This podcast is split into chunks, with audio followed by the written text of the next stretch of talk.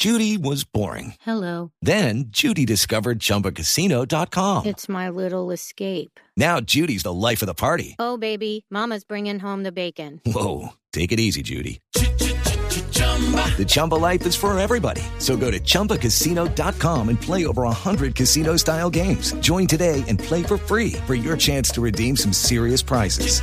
chumba ChumbaCasino.com. Purchase necessary. Void where prohibited by law. 18 plus terms and conditions apply. See website for details. Voces y rugidos en autos y motos de Blue Radio. Voces y rugidos. Ford Motor anunció que ampliará el llamado a revisión en Estados Unidos de vehículos con bolsas de aire de Takata Corporation en el lado del pasajero, convirtiéndose en la última automotriz que lo hace en respuesta a una solicitud de los reguladores. El llamado a revisión incluye unos 38.500 vehículos en Estados Unidos, elevando a 98.000 el total de los autos Ford que serán revisados por temas relacionados con las bolsas de aire de Takata.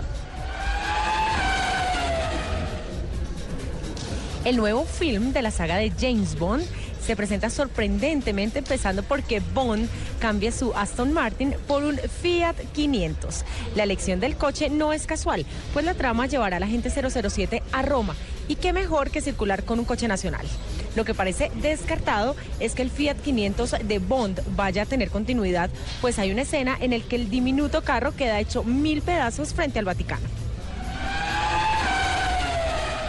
La comisión Bianchi, convocada por la Federación Internacional del Automóvil, entregó su dictamen a la FIA al prescribir el plazo fijado por ambas partes. Esta entrega, acompañada de una exposición técnica, se formalizó en el marco del Consejo Nacional de los Deportes a Motor de la FIA que se instaló en Doha, Qatar. Antes que la comisión entregase su dictamen final en este evento, sus miembros fueron consignando a la FIA la información relevante del caso Bianchi.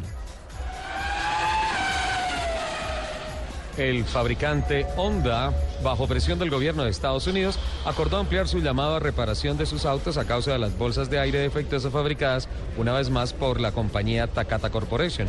Las bolsas de Takata pueden explotar con demasiada fuerza y lanzar pedazos de metal dentro del compartimiento de pasajeros, lo cual ya ha provocado cinco muertes en Estados Unidos.